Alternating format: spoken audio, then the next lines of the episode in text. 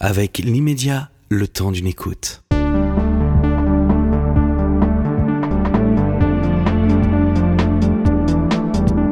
Cette émission vous est proposée par l'immédiat.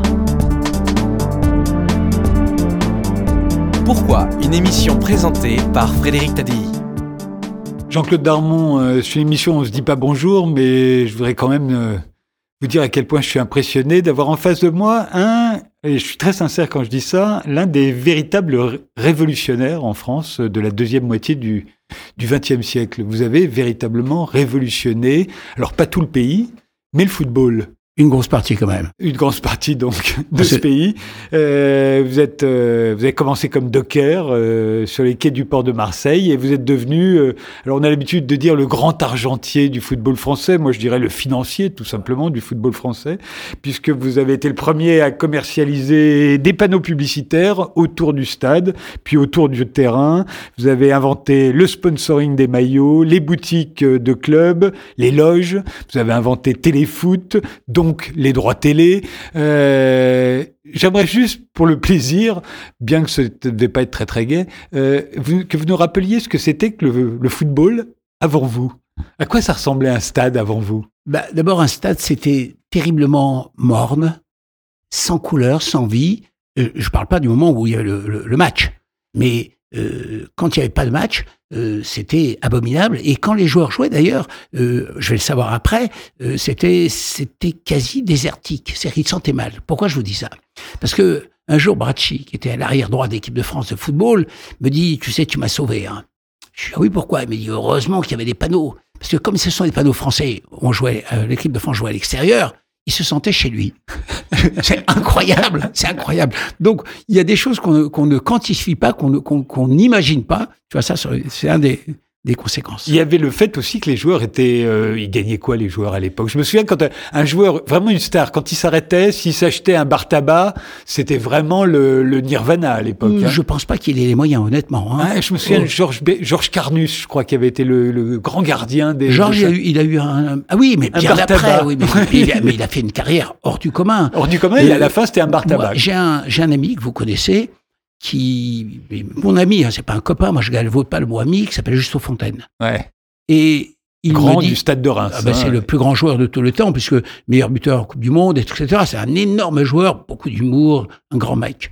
Et il me dit, euh, toute ma vie, je t'en voudrais. Et je sais pourquoi il m'en veut. Il m'a dit, parce que quand j'ai arrêté ma carrière, espèce de salopard, je gagnais 2,50 euros. Et le même buteur aujourd'hui gagne, etc., des milliards. Et c'est vrai. À l'époque, les, les, clubs, enfin avant vous, les clubs vivaient euh, de la subvention des municipalités et de le, des, des, des, billets euh, pour exact, les matchs. Hein. c'est vrai. Et rien, quasiment rien d'autre. Quasiment rien d'autre, donc vivaient assez mal. Est-ce que vous avez été bien accueilli? Ben Non, non, pas par les clubs, par la presse. Alors rien de pire que d'être euh, novateur et créateur dans ce pays. Vous avez la moitié de, la terre qui est contre vous, et l'autre moitié qui ne peut pas vous saquer. Donc c'est difficile à faire.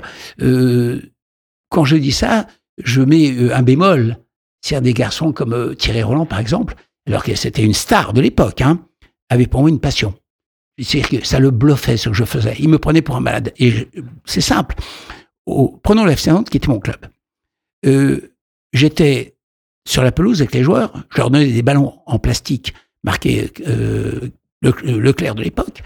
Le ballon, on, on, frappait les ballons qu'on envoyait dans les tribunes. Je courais comme un malade, je montais les escaliers, j'allais et je prenais le micro, j'ai et les ballons, vous sont offerts, etc.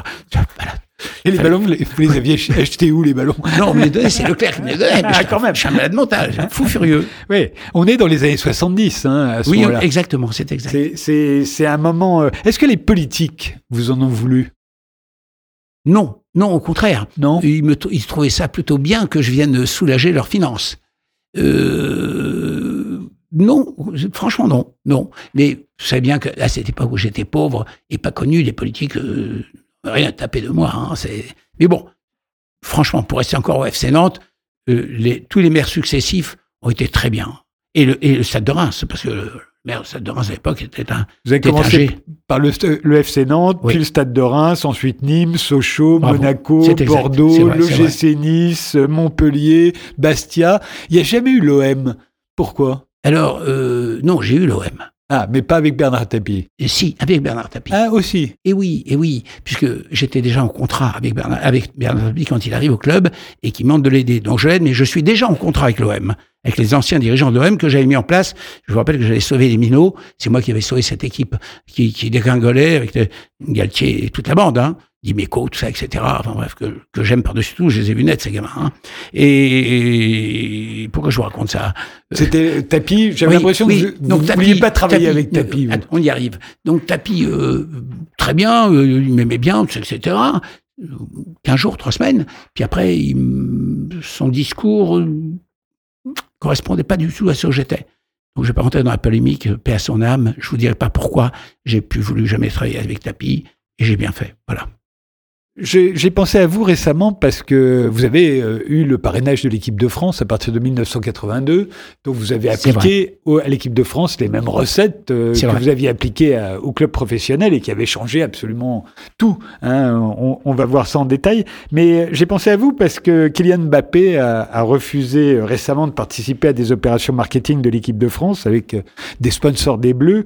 Euh, il voulait pas être associé à certaines marques euh, qu'il avait refusé à titre personnel et qui ensuite avait signé un contrat avec l'équipe de France et, et donc pour moins cher en plus pouvait avoir euh, Mbappé. Et, et en entendant cette nouvelle, je me suis dit d'abord c'était révélateur de des joueurs d'aujourd'hui qui ont beaucoup changé par rapport aux joueurs de l'époque, mais en même temps c'est vous qui aviez mis en place ce système qui permet à l'équipe de France euh, de vivre et aussi à un certain nombre de clubs amateurs. Vous dire que c'était moi, c'est vrai, mais pas seul. Sans doute. Car, non, je vous le dis. J'avais comme associé euh, Philippe Pia, président des joueurs, qui défendait donc les intérêts des joueurs. Et on avait cette chance de rencontrer les joueurs euh, quasiment chaque début de saison à Clairefontaine ou, à- enfin là où nous étions à l'époque, et, on expliquait notre politique, ce qu'on faisait, pourquoi? Il y avait une adhésion totale. C'était formidable ce qui se passait.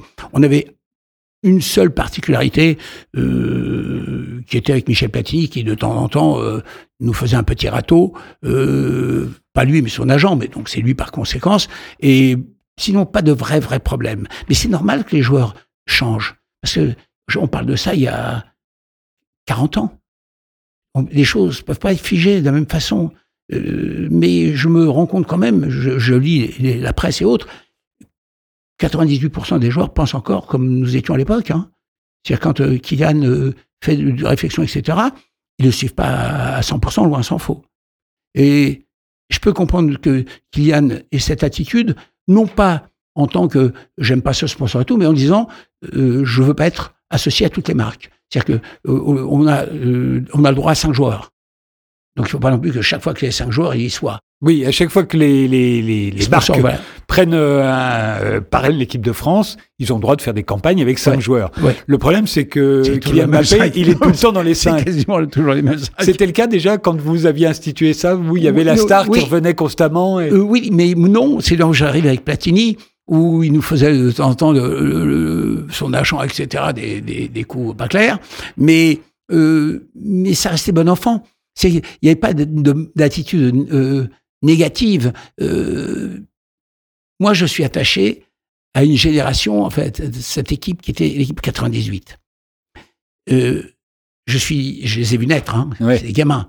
J'étais dans leur club quand c'était des, des gosses. C'est-à-dire Didier, toute la bande, ils- euh, de Sailly au FC Nantes, ils jouaient en, en, bon, en Minime. oui, en minime. ils étaient non déjà pas, ils étaient au centre de formation et avec euh, Bud, le chien d'Alec et tout, tous les mercredis on jouait contre eux. Et ils nous mettaient un pagaille de coups les salauds. hein. Ils- ils- donc ces gamins, je vais les retrouver plus tard, des hommes responsables. Et là d'ailleurs, il se dégage des choses comme euh, Yuri Jorkaev. C'est une vraie compréhension. Ils posent des bonnes questions. Ils disent, ouais, mais ça, nous, on n'a pas intérêt, regarde, pour gagner 1000 balles de plus, est-ce qu'on n'a pas intérêt Et il y avait un espèce de dialogue entre Philippe, moi et eux, formidable. Et des garçons comme Fernand Sastre ou Jean Sadoul nous laissaient carte blanche. Et les grands dirigeants à les 30 euh, dirigeants. du football français. On avait on avait une espèce de, de mandat de confiance qui faisait que ça se passait bien. D'ailleurs, vous savez que je suis arrivé en 82, parce qu'en 78, il y a eu cette... faut le rappeler, faut rappeler ce qui s'est passé. C'est gravissime. C'était donc en, en Euh, Argentine. au Chili. Euh, au Chili. Euh, euh, en Argentine. Argentine. En Argentine, la marque Adidas était le sponsor chaussures et, et Et vêtements, et maillots, etc. Et là, leur délégué, dont je tais le nom, ancien international, est dans les vestiaires et les joueurs se concentrent. Et il passe, il dit, mais vous n'avez pas ciré vos chaussures, on va pas voir les trois bandes. Et là, il a affaire à une équipe, attention, de Mariol, hein, Henri Michel, Guillou, euh, Bernard Lacombe, c'est pas, c'est pas de, Et Platini. et Platini, mais déjà, Michel n'était pas le numéro un, véritablement. C'est- Il y avait plus une cohésion d'équipe. Euh, Michel va devenir numéro un juste après. Et là, non, là, c'est, c'est, c'est plein de joueurs de grands, grands talents, euh, qui ont de la bouteille, etc. Qu'est-ce que tu nous racontes, là? Il dit, oui, je paye. Ils se regardent tous, et ça, je le sais, parce qu'après, il me le raconte, et d'un seul homme, tu vas pas le croire, ils prennent le, le cirage, et ils cirent les chaussures. Et ils effacent les trois Ils bandes. effacent les trois bandes blanches. Et l'autre, il peut hurler, mais voilà. D'ailleurs, c'est simple, ils le mettent dehors en disant ça, tu être dans le vestiaire. Et Voilà, là, en fait, on, grâce on à est ça, j'arrive. une- on est euh, avant avant votre arrivée, on est dans une sorte de Far West du marketing Oui, sportif. ah, c'est même pas En le fait, Far West, c'est-. Adidas, par exemple, pour Ouais. citer Adidas, euh, ils arrivent, ils distribuent des maillots et des chaussures aux joueurs dans les équipes, euh, et puis voilà, les joueurs portent le, faut- le maillot Adidas, mais ils touchent pas d'argent. il faut que je vous raconte cette anecdote. Bud, malheureusement, n'est pas en forme actuellement, mais c'est dommage. On va à Lundersheim, donc chez Adidas, et j'ai en tête de leur prendre de l'argent. Faire, de leur faire payer les, les, les, qu'ils n'avaient jamais payé avant. Jamais, jamais, jamais. Et pour pas être pris de court, je prends des chaussures euh, chez un euh, chez un fournisseur de chaussures, je prends 30 paires, etc. Je prends des maillots euh, vierges, etc. Parce qu'à l'époque, on n'avait pas encore le choix de sponsor. Et je dis à Bud, Robert, euh, ils vont nous payer, sinon on jouera pas avec leurs équipements. Robert n'est pas très à l'aise. Robert, c'est une ancienne génération, il était content d'avoir un sac de sport, euh, un maillot, un, un survêtement. Mais, Bud joue à fond la carte, c'est un mec formidable, Fonton me soutient, mais il a peur aussi, euh, on a le séjour gratuit, tout ça, etc. On joue Strasbourg. hein. Je dors avec lui dans la même chambre, on a deux lits. Quand je me réveille, Bud est déjà assis, euh, je vers 7 heures du matin, et il est debout. Je t'as pas dormi? Il dit, mais avec toi, qu'est-ce que je dorme? Tu fais des bonds de 3 mètres dans ton lit. Euh, donc j'explique. Et je suis tendu parce que je sais que ça va pas être simple. Et donc on se pointe, et là, Adidas, Seigneur, enfin j'en passais des meilleurs, et puis il dit, mais, c'est non. Je dis, aucun problème, je suis d'accord pour ne pas jouer en votre honneur, vous inquiétez pas, je fais mon avis, de, et on s'en va. Il rappelle Robert, donc moi j'étais ben, moins que rien. Il rappelle Robert, ils lui disent en gros, euh, euh, tu sais qu'on ça ne sera pas faire, tu vois, si on vous donne à vous, on donne à tout le monde. Il me rappelle, après le déjeuner, alors on ne peut pas trouver un accord. Je dis, non, le seul accord, c'est vous donner 10 000 francs, sinon, non. voilà, c'est clair. Euh, Je t'en passais des meilleurs, et puis ils finissent par me dire, bon, parce qu'ils voient que j'avais des équipements, euh, ça rigolait pas. Oui, Ils vous aviez disent- des équipements où il n'y avait pas écrit Adidas. Quoi. Ben non, rien n'était Adidas. Il dit, bon, c'est OK, mais faut pas le dire aux autres clubs. Moi, déjà, j'avais cinq clubs. Je, je, je me voyais pas le dire à personne. Donc, je fais pas de promesses, je me tais. Euh, je dis, non, dis-moi un truc. Donc, à l'époque, c'était un Telex. Il n'y a pas de truc. Et je dis, je vais voir le Telex de suite. Oh, il dit, bon, ils envoient le Telex. Je dis, non, la copie là, du Telex. Jean Van c'était un grand mec, un énorme footballeur, formidable, Jean. hein. Il me dit, je vais pas signer ça. Je suis, je t'ai dit, je signe. Il m'a signé, je suis parti avec ma poche. On a joué en Adidas. Et voilà où ça a démarré. Après, aujourd'hui, euh, grosso modo, l'équipe de France doit toucher par Nike euh, pour porter des équipements Nike, je crois autour de 50 millions d'euros. Mais à l'époque, euh, euh, puisque vous vous inventez téléfoot, tout Oui, à coup on va voir vrai. tous les buts. euh, on- vous allez négocier les droits télé. Oui. Il va y avoir Canal Plus qui va arriver, qui vrai. va devenir la chaîne du, du cinéma, qui va comprendre que c'est stratégique et football, et de football et, et que le football est stratégique dans cette histoire. Mais comment ça se passait avant? Quand on passait un match, d'abord on passait pas les matchs du championnat. De toute façon, il y Ah avait si. pas. Si. Un de temps en temps. Un de temps Alors, en temps. Quand Mais quand ma- on passait les buts, on payait pas. Ah oui, mais non, personne payait. Personne payait. Non, non seulement ils payaient pas, ce qui c'était pas gravissime, mais ils nous empêchaient d'avoir des panneaux. Ils nous plus. enlevaient des panneaux. Le peu de panneaux à 2 euros, parce que sans télévision, hein. sans télévision, le panneau valait pas un clou. Donc, dès lors qu'ils venaient, etc., ils nous, ils nous enlevaient des panneaux. Donc, on avait cette espèce de, de, de, de confrontation télé-football qui marchait pas, pour deux raisons. Donc, ça, celle-ci, qui, est- mineure, mais surtout essentielle, où mes dirigeants pensaient que quand un- une, chaîne de télévision euh, filmait, ils perdaient des spectateurs, c'est que plus personne venait au stade. Et moi, j'avais une version différente. Je leur disais, c'est le contraire. C'est une vitrine. Ils vont nous voir jouer, les gens vont venir au stade. Et on avait une moyenne qui était dérisoire, je pense, vous devriez le vérifier, autour de 8 000. Aujourd'hui, on a 30 000, 35 40 000. C'était moins de 10 000. Voilà, mais bien moins que 10 000. Moins de 10 000 Parce que quand on avait 10 par 000, on était vachement content, etc. Donc, euh, quelque part, j'ai eu raison, enfin, ou tort d'avoir eu raison trop tôt. Ce qui a changé, et peut-être ce qui explique euh, Kylian Mbappé, euh, qui, qui refuse euh, certaines marques, euh, c'est que les joueurs euh, existent par eux-mêmes aujourd'hui. Ils sont devenus euh, émetteurs avec les réseaux sociaux. Euh, ils ont des causes personnelles, ils ont des opinions politiques. Euh, c'est la différence sans doute de cette génération, la génération des Kylian Mbappé, même avec la génération de 98. Par Mais c'est clair. C'est clair. Il y a une, une position, et vous avez raison, les réseaux sociaux ont tout transformé. Ils se sentent Et- responsables, Oui, ils sont, et, et quelque part, ils sont, enfin, chantons-nous, ils ont raison. bien sûr. Parce que ils sont quand même des symboles de, de, de, de, de, de, de ce peuple, de ces gamins qui ne rêvent que d'eux. Donc le mauvais exemple rejaillit évidemment, ou le bon exemple rejaillit. Donc euh, Kylian, on ne peut pas le lui reprocher. Euh, je pense surtout que son avocat tire un peu trop à boulet rouge, euh, parce que Noël Legrette, le président, euh, tend à, à vouloir trouver des, des, des angles qui permettent donc cette négociation. Je rappelle que la fédération a quand même les, les, les 2 millions, 2 millions et demi de, de, de- de gamins à, à subventionner et autres, que l'État donne peu ou pas. Franchement, ce qui est donné est, dérisoire. Et que c'est le sponsoring de l'équipe de France qui Et- permet oui, de... oui, oui, qui fait la grosse différence. Qui fait la grosse différence. Comment tu, comment vous, vous régleriez ce, ce problème-là, vous? Qu'est-ce que vous institueriez pour que, pour que ça continue de La, fonctionner? la seule chose que je concéderais, c'est de dire que Kylian serait euh, tous les euh, euh, une fois, deux fois, trois fois, etc. sur les photos. C'est-à-dire de Mais dire pas tout le temps. Non, pas tout le temps. Tout le temps, c'est dur, parce que c'est quand même le meilleur joueur du monde. Et quand le, le sponsor principal, parce qu'ils sont cinq, je crois, euh, font une campagne, je pense bien qu'ils le font sur Kylian, et sur, sur quelques-uns, mais bon, c'est surtout Kylian qui, qui, qui a une image internationale hors du commun. Jean-Claude Darmon, euh, vous êtes... euh, Je vais le refaire autrement. Au moment où vous arrivez, il n'y a pas encore d'agents dans le football. Ouais. Qu'est-ce que ça a changé, les agents? Alors, euh, non, ça n'existait pas. Pour une simple bonne raison, rappelez-vous, c'est l'arrêt Brossman. C'est-à-dire que les joueurs étaient attachés à vie à leur club. Après, ils pouvaient changer tout, mais ça changeait rien. Et à l'époque, on n'avait le droit qu'à deux joueurs étrangers, hein, pas plus dans chaque Et- club. Exactement. Après, il y a trois communautés européennes, etc. Ça, vous connaissez tout ça par cœur, donc je vais pas revenir là-dessus. Non, les agents euh, ont modifié le concept du contrat à temps. C'est-à-dire que le joueur fait une très bonne saison, l'agent est déjà en chasse pour trouver un, autre club qui peut payer, payer mieux. Euh, pas tous les agents, parce que ça, euh, il y, a, des agents de grande qualité. hein.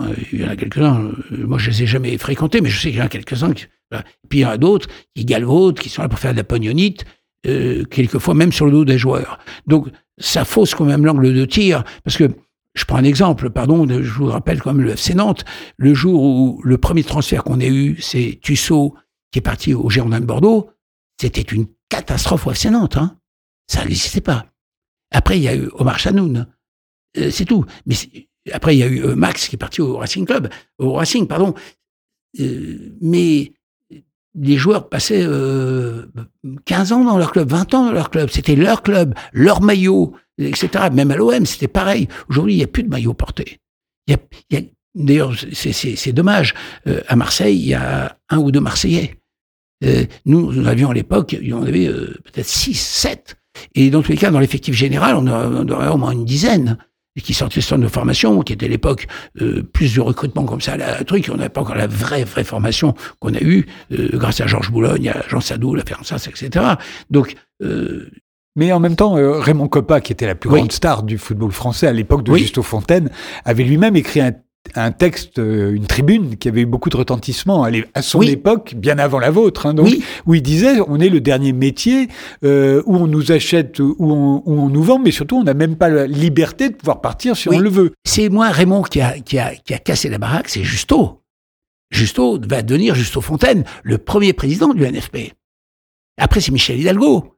C'est Raymond n'a jamais pris la responsabilité. Mais lui, en partant Attends. de Reims pour le Real Madrid, il avait Oui. déjà commis une espèce de crime de la il, il avait un crime de lèse-majesté. Et quand il fait ça, Raymond, c'est pour justifier qu'il ne partait pas pour l'argent, mais il partait pour un challenge autre. Ce qui est, entre nous, c'était pas faux non plus. L'argent compte pour Raymond. Et il a toujours compté, parce qu'il était comme ça. Hein. Mais euh, c'est vrai aussi que jouer à l'époque au Real Madrid, excuse-moi, hein, Bah c'est- oui. c'est c'est- c'est- c'est quelque chose d'extraordinaire. D'ailleurs, je peux com- comprendre aujourd'hui que certains joueurs font des efforts financiers pour partir dans des clubs qui sont des clubs de, de, de légende, parce que euh, Manchester, euh, euh, Real, Barça. Est-ce que, pardon de vous interrompre, mais est-ce que ça n'est pas ça qui a fait que tout à coup le football français s'est hissé d'un cran et on a pu devenir champion du monde? C'est parce que nos joueurs sont allés jouer à l'étranger, que Ah des oui. étrangers sont venus chez nous et que tout à coup on a progressé. Bah, avant, on n'avait pas de joueurs à l'étranger. Bah non. On avait, franchement, entre nous, je pense que, je veux pas dire une bêtise, on devait avoir trois, quatre joueurs à l'étranger. On avait euh, Tigana, euh, Michel Platini, qui en avait d'autres? Je parle de cette génération de- nouvelle, les jeunes. Hein. On n'avait rien à l'étranger. Aujourd'hui, on a quasiment 35 à 40% des joueurs dans le monde qui viennent de, nos centres de formation et de, et de nos clubs. Hein. Et c'est pour ça que tout à coup on a mieux joué et on a pu Normal. devenir champion du monde. oui, oui, Ah, ce qui était inimaginable quand vous, vous arrivez. C'est vrai. On en est mais très très loin. Ben, on n'était pas qualifié. Je me rappelle qu'on sortait de 66, on s'était fait laminer, laminer avec une équipe où il y avait Bosquier, Carnus, pardon du peu, hein. Ils avaient été finalistes de la, de la Champions League quand même, c'était pas n'importe qui. Mais dès qu'ils arrivaient en équipe de France, plus de moyens. Avec des entraîneurs formidables. Euh, Bateau et tout, ils étaient des entraîneurs, euh, euh, formidables. Je comprends rien, rien. Le mental. On n'était pas fait pour être champion. Je voudrais revenir au moment où vous arrivez dans le, dans le business, euh, avec le FC Nantes, puis le stade de, de Reims. D'où viennent les idées? Est-ce que euh, d'autres clubs étrangers déjà sont ouverts au merchandising, à la publicité, ou est-ce que vous vous inspirez des Américains qui, eux, dans le football américain, par exemple, ont déjà tout un système? Alors, euh, tout, est, tout est une question d'observation. Rien chez les Américains. Les loges, j'ai pompé au Brésil. Les loges, c'était génial. Maracana. Vendre des loges, Maracana, vendre des loges aux Attends, entreprises. Oui, mais à Maracana, qui avait des loges euh, qui avaient rien à voir avec ce que je vais inventer après. Hein. Euh, et d'un coup, euh, Anderlecht, à qui j'en parle, le président était un, Anderlecht, c'était un club Très bon. énorme. Euh, je lui en parle, il me dit tiens, je vais faire un loge, etc. J'aimerais le faire avec vous parce que je lui faisais son livre d'or. J'aimerais voir. Donc euh, là, je fais rien. Je regarde seulement comment il fait, tout ça. Il y avait des trucs qui allaient pas. Et il fait. Donc, dès lors que c'était faisable, je l'ai fait. Et je me suis pointé au Girondin de Bordeaux. Avec Claude, vous connaissez en 80. Claude Bess. Claude Bess, qui est, qui est, à mon avis, l'un des plus grands dirigeants qu'on ait jamais eu, avec Jean-Michel Aulas et avec Jean-Louis Compora pour l'AS Monaco. Ça, ce sont des dirigeants de, de très grande valeur, avec les erreurs que ça comporte, parce que Claude s'est sabordé dans, une, dans une, un face-à-face perdu d'avance, puisque c'est un face-à-face de communication et lui, il savait pas communiquer. hein. Donc euh, voilà. Mais sauf que euh, dès lors que j'ai mis les loges, lui, il a tout compris. Hein. Ah, t'inquiète, il a mis les moyens qu'il fallait. il, a, il, a, tout, tout compris. C'est clair. Et après, quand on a voulu faire la même chose au Paris Saint-Germain, on a eu des problèmes avec euh, l'architecte. Euh, ça m'échappe son nom, c'est un type formidable, mais bon, euh, malheureusement, il, était. il- À l'époque, c'était au Parc des Princes. Oui, c'est au Parc des Princes. J'étais président du Parc des Princes. Bien Et sûr. donc, là, ils étaient obligés de mettre des grandes baies vitrées et tout. euh, bon, c'était, c'était moyen. Mais c'est vrai, ça, c'était un truc qui. Mais ça marchait tout de suite? Il y a Ah. eu tout de suite des entreprises Oui. qui se sont dit banco? Vous savez pourquoi? Parce que j'avais une démarche assez, assez maligne. Euh, J'invitais les entreprises, les, les patrons d'entreprises évidemment, à un petit déjeuner au Parc des Princes. Ils venaient, je les recevais dans les tribunes, je leur le Parc des Princes. Expliquais, voyez la pelouse. Ah, mais la pelouse, je suis convenu, marcher sur la pelouse. Et après, je les dans les vestiaires. Il n'y a personne, hein Vous imaginez deux secondes, quand votre client, je vais pouvoir le faire rentrer dans le vestiaire avec vous, ce, ce que je faisais. Alors là encore, j'y allais mollo, parce que les joueurs, on, on prend pas d'assaut, hein, et ça crée quelque chose de formidable. J'ai réussi à démontrer que les relations entre le client et, et le- le- le- le- l'entrepreneur ne sont plus les mêmes après un match. Tu vois, ils sont côte à côte, ils commencent à gueuler, ils sont- c'est plus la même chose. Je ne dis pas que c'est absolument, je dis pas que ça embrasse sur la bouche, mais ça change la nature des choses. Les joueurs, euh, toute cette révolution que vous mettez en place, ils voient ça comment? Ils vont voir leur salaire augmenter, donc euh, de ce côté-là, ils sont ravis. Mais pour le reste, Alors, d'avoir tout à coup des, des marques sur le Oui, maillot, c'est complètement révolutionnaire à l'époque. oui, mais j'ai jamais eu de problème. J'ai, franchement, j'ai jamais de problème. Mais il faut que je vous en raconte une qui est très très belle. J'ai un sponsor énorme qui s'appelle Tout l'univers au FC Nantes. Il va arrêter son contrat. Et donc, euh, je fais des marchés européens. Jean-Luc Gardère me reçoit avec toute son page. J'y vais en stop, je pas un rond, hein, avec un cahier d'écolier où je mets des, des collages de photos. Enfin, j'en passais des meilleurs, j'ai pas un rond. Enfin, j'ai l'imagination, mais j'ai pas d'argent. Et donc, je vais lui vendre. Et je lui vends, enfin, on s'en fout sur la péripétie, il m'achète pour pas cher, avec, euh, avec de, l'espace que je peux vendre ailleurs. Enfin, bref, un bordel. Euh, sinon, il me donnait pas l'argent que je voulais. Et il fait le premier match, Nantes, Paris Saint-Germain à Nantes. Nantes, Europe 1 amène un, un avion avec un paquet de stars. RTL un avion avec un paquet de stars. Ils sont assis en tribune officielle. Il n'y a pas 10 minutes de jeu. Le FC Nantes perd 3-0. Et là, euh, je faisais 1m80, 1m78, 1m76, je crois que je faisais 1m10. Euh, très grosse tension, très grosse tension. À la mi-temps, je tente de dire à Jean-Luc que euh, le football, c'est ça, mais c'est c'est c'est un maîtrise. Seconde mi-temps, le Nantes qu'on aime a fait exploser RTL, mais exploser, le, tu vois, Paris Saint-Germain, mais il devrait y avoir 8 à 3. Tire sur la barre, bam, bam, bam, bam, de folie, on finit le match 3 à 3 seulement. Et d'un coup, ça donne une portée à ce, euh, euh, je vais le garder, 17 ans comme, comme sponsor. 17 ans.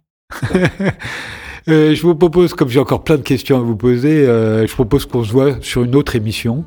On arrête celle-ci ici et on recommence l'autre. Quand vous voulez. C'est clair, je reviendrai.